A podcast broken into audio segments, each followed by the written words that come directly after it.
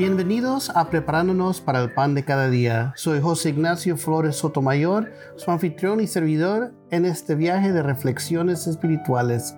Nos alegra estar con ustedes en este día tan especial, la solemnidad de la Asunción de la Santísima Virgen María. La Asunción de María es una celebración que nos llena de esperanza y alegría, recordándonos su papel único en la historia de la salvación Acompáñenos mientras exploramos las lecturas del día y extraemos valiosas lecciones para nutrir nuestra fe. En el nombre del Padre, del Hijo y del Espíritu Santo. Amén.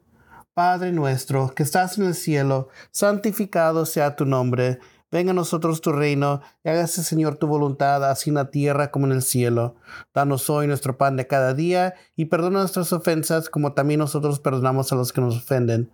No nos dejes caer en tentación, mas líbranos del mal. Amén. Dios te salve María, llena eres de gracia, el Señor es contigo. Bendita tú eres entre todas las mujeres, y bendito es el fruto de tu vientre Jesús. Santa María, Madre de Dios, Ruega, Señora, por nosotros pecadores, ahora y en la hora de nuestra muerte. Amén. Gloria al Padre, al Hijo y al Espíritu Santo, como era en un principio, ahora y siempre, por los siglos de los siglos. Amén.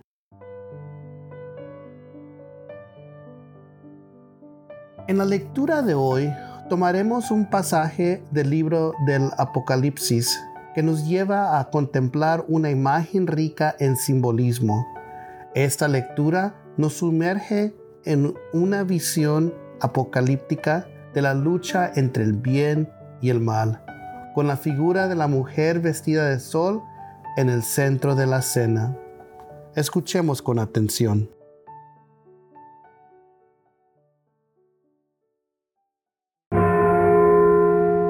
Se abrió el templo de Dios en el cielo y dentro de él se vio el arca de la alianza Apareció entonces en el cielo una figura prodigiosa, una mujer envuelta por el sol, con la luna bajo sus pies y con una corona de dos estrellas en la cabeza. Estaba encinta y a punto de dar a luz y gemía con los dolores del parto. Pero apareció también en el cielo otra figura, un enorme dragón, color de fuego, con siete cabezas y diez cuernos, y una corona en cada uno de sus siete cabezas. Con su cola barrió la tercera parte de las estrellas del cielo y las arrojó sobre la tierra. Después se detuvo delante de la mujer que iba a dar a luz, para devorar a su hijo en cuanto éste naciera. La mujer dio a luz a un hijo varón destinado a gobernar todas las naciones con cetro de hierro, y su Hijo fue llevado hasta Dios y hasta su trono. Y la mujer huyó al desierto, a un lugar preparado por Dios. Entonces oí en el cielo una voz poderosa que decía, ha sonado la hora de la victoria de nuestro Dios, de su dominio y de su reinado y del poder de su Mesías. Palabra de Dios. Esta lectura del Apocalipsis nos presenta una visión llena de simbolismo, con una mujer vestida de sol que representa a la Virgen María. Su imagen evoca a la iglesia y también a la maternidad espiritual. Aunque la lucha entre el dragón y la mujer puede ser vista como la lucha entre el bien y el mal, también destaca la protección divina sobre María y su papel crucial en la historia de la salvación. Las lecciones claves son, primero, el papel singular de María. La visión apocalíptica nos muestra una mujer vestida de sol, una figura que se identifica con la Virgen María. Su presencia resalta su significado en la historia y la redención y su maternidad espiritual. Esta imagen evoca tanto a la iglesia como a la Madre de Jesús, subrayando su lugar único y esencial en el plan divino. Como Madre espiritual, María intercede por nosotros y nos guía en nuestro camino de fe. Segundo, la lucha entre el bien y mal. La representación del dragón y su enfrentamiento con la mujer ilustra la eterna lucha entre las fuerzas del bien y del mal en el mundo. Esta lucha es un recordatorio constante de que vivimos en un mundo en conflicto, donde nuestras decisiones y acciones están influenciadas por estas dos fuerzas opuestas. La visión nos recuerda que debemos estar alerta y perseverar en el camino del bien, sabiendo que el mal siempre intentará desviarnos. Y por último, la tercera, la protección divina. A pesar de los desafíos y adversidades, vemos que Dios protege a María y a la iglesia en la visión. Esto nos trae consuelo y esperanza en medio de las dificultades de la vida. Nos recuerda que incluso en momentos de prueba estamos bajo el cuidado amoroso de Dios. Esta protección divina nos alienta a confiar en que Dios siempre está con nosotros, guiándonos y sosteniéndonos en cada paso del camino. La lectura de hoy nos invita a reflexionar sobre el papel único de María en la historia de la salvación y a confiar en la protección divina en medio de las luchas de la vida.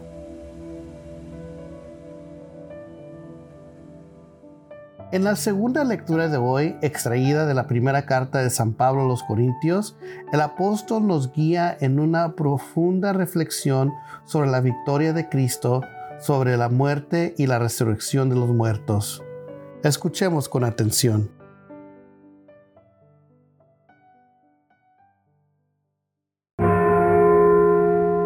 Hermanos, Cristo resucitó y resucitó con la primicia de todos los muertos, porque si por un hombre vino la muerte, también por un hombre vendrá la resurrección de los muertos. En efecto, así como en Adán todos mueren, así en Cristo todos volverán a la vida, pero cada uno en su orden. Primero Cristo como primicia, después a la hora de su advenimiento los que son de Cristo. Enseguida será la consumación, consumación cuando Cristo entregue el reino a su Padre, después de haber aniquilado todos los poderes del mal, porque él tiene, porque él tiene que reinar hasta que el Padre ponga bajo sus pies a todos sus enemigos. El último de los enemigos en ser aniquilado será la muerte, porque todo lo que ha sometido Dios bajo los pies de Cristo. Palabra de Dios. En esta lección de la primera carta de los Corintios, el apóstol Pablo nos conduce a través de un profundo examen de la resurrección y su significado en la historia de la redención.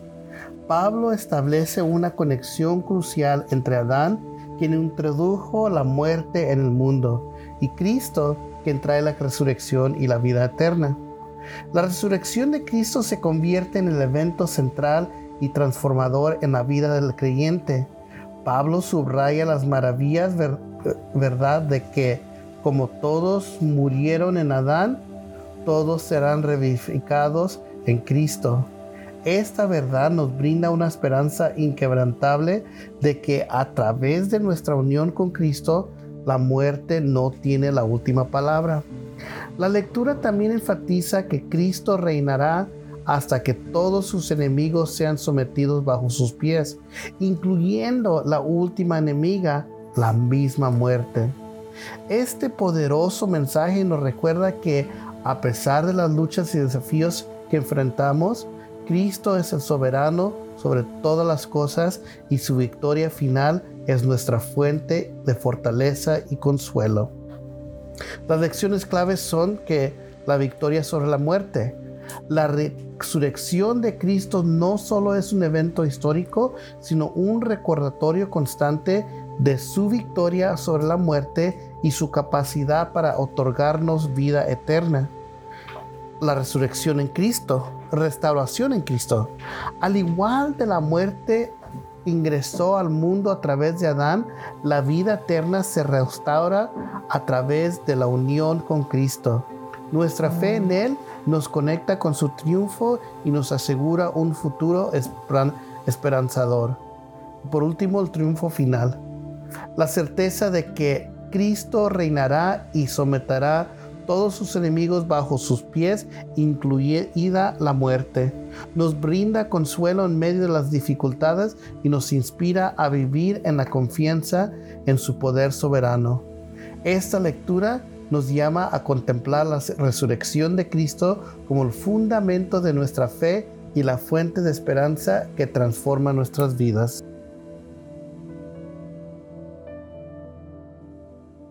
En el Evangelio de hoy extraído del Evangelio según San Lucas, nos encontramos con el hermoso encuentro entre María y su prima Isabel, un pasaje lleno de humildad, alegría y gratitud. Escuchemos con atención.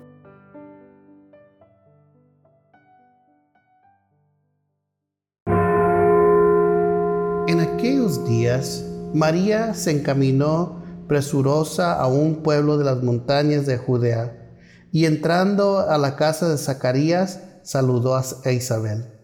En cuanto ésta oyó el saludo de María, la criatura saltó en su seno. Entonces Isabel quedó llena del Espíritu Santo y levantando la voz, exclamó, Bendita tú entre las mujeres y bendito el fruto de tu vientre. ¿Quién soy yo para que la madre de mi Señor venga a verme? Apenas llegó tu saludo a mis oídos, el niño saltó de gozo en mi seno. Dichosa tú que has creído, porque se cumplirá cuando te, te fue anunciado de parte del Señor. Entonces dijo María, mi alma glorifica al Señor, y mi espíritu se llena de júbilo en Dios mi Salvador porque puso sus ojos en la humildad de su esclava. Desde ahora me llamarán dichosa todas las generaciones, porque he hecho en mí grandes cosas el que todo lo puede. Santo es su nombre, y su misericordia llega de generación en generación a los que lo temen. Ha hecho sentir el poder de su brazo dispersó a los del corazón altanero, destronó a los potentados y exaltó a los humildes. A los hambrientos los colmó de bienes y a los ricos los despidió sin nada. Acordándose de su misericordia, vino en ayuna, ayuda de Israel, su siervo, como lo había prometido a nuestros padres, a Abraham y a su descendencia para siempre. María permaneció con Isabel unos tres meses y luego regresó a su casa. Palabra del Señor.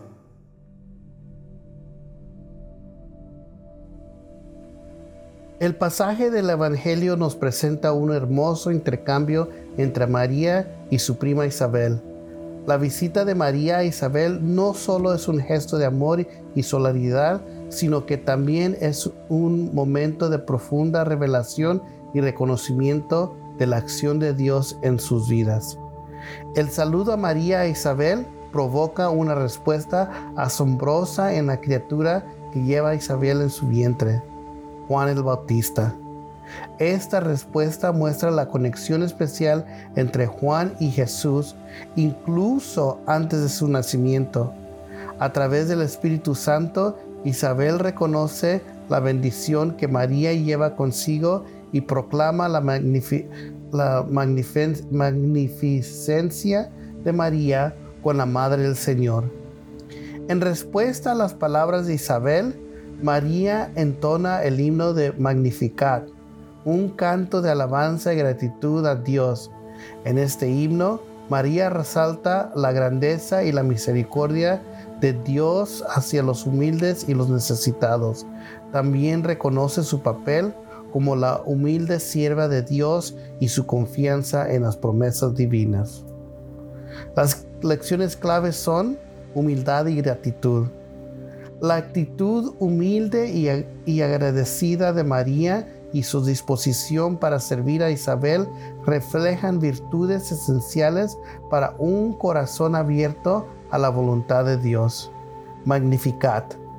El cántico de María, el Magnificat, nos inspira a reconocer la obra de Dios en nuestras vidas y alabar su misericordia y grandeza. Unión divina. El encuentro entre María y Juan, incluso antes de su nacimiento, resalta la profunda conexión entre Jesús y Juan en el plan divino de salvación. Este pasaje nos invita a imitar la humildad y gratitud de María en nuestra relación con Dios y en nuestras interacciones con los demás. El Magnificat nos llama a alabar a Dios por sus maravillosas obras y a confiar en su plan de nuestras vidas.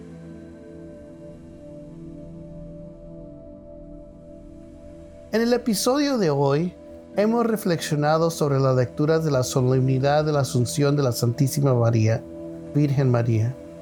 Estas lecturas nos han ofrecido valiosas lecciones y perspectivas sobre la vida de María y su papel en la historia de la salvación. A través de las lecturas del Apocalipsis, la primera carta de Corintios y el Evangelio según San Lucas, hemos explorado diferentes aspectos de la vida y la misión de María. Las cuatro lecciones claves son, primero, María como reina y madre espiritual. En la primera lectura del Apocalipsis vemos a María representada como una mujer vestida de sol, símbolo de su papel como madre espiritual y reina celestial. Esta imagen nos recuerda su posición única en la historia de la redención. Segundo, la lucha entre el bien y el mal. La lucha entre la mujer y el dragón en el Apocalipsis refleja el conflicto constante entre las fuerzas del bien y el mal en el mundo. María es un ejemplo de humildad y valentía al enfrentar estas luchas espirituales. La tercera, magnificar y la humildad. El cántico de la magnificar en el Evangelio de San Lucas resalta la humildad de María y su disposición para ser la sierva del Señor. Este canto de alabanza y gratitud nos inspira a reconocer la grandeza de Dios en nuestras vidas. Y por último, la María y la resurrección. La lectura de la primera carta de Corintios nos habla de la resurrección de los muertos en Cristo. María, como madre de Jesús, también está vinculada a esta esperanza de resurrección y vida eterna. Esas lecturas se conectan a través del hilo de la obediencia, la humildad y la participación de María en el plan de Dios. Desde el Apocalipsis hasta el Evangelio de Lucas, vemos cómo María se convierte en un icono de valentía, humildad y fe, siendo un modelo para todos los creyentes. La solemnidad de la Asunción de la Virgen María nos invita a reflexionar sobre la importancia de María en nuestra fe y en la historia de la salvación. Su humildad, valentía y confianza en Dios son un testimonio inspirador para cada uno de nosotros. Al igual de que María, estamos llamados a responder con humildad y fe a la voluntad de Dios en nuestras vidas y a enfrentar las luchas espirituales con confianza en su gracia. Que María, la Reina de los cielos, interceda por nosotros y nos guíe en nuestro camino de discipulado y amor a Dios.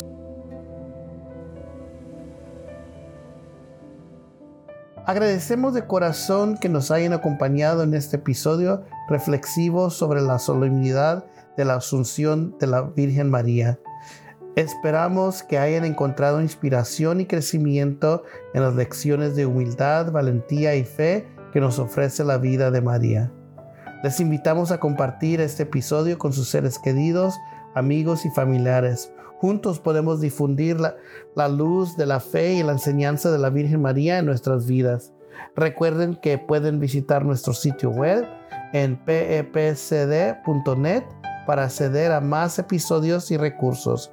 Además, nos pueden encontrar en las redes sociales, en Instagram y Twitter como arroba prepapandía, así también como en Facebook.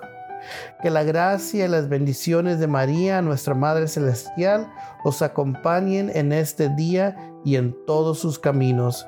Les deseamos una jornada llena de paz y alegría. Nos reencontraremos mañana en un nuevo episodio. En el nombre del Padre, del Hijo y del Espíritu Santo. Amén.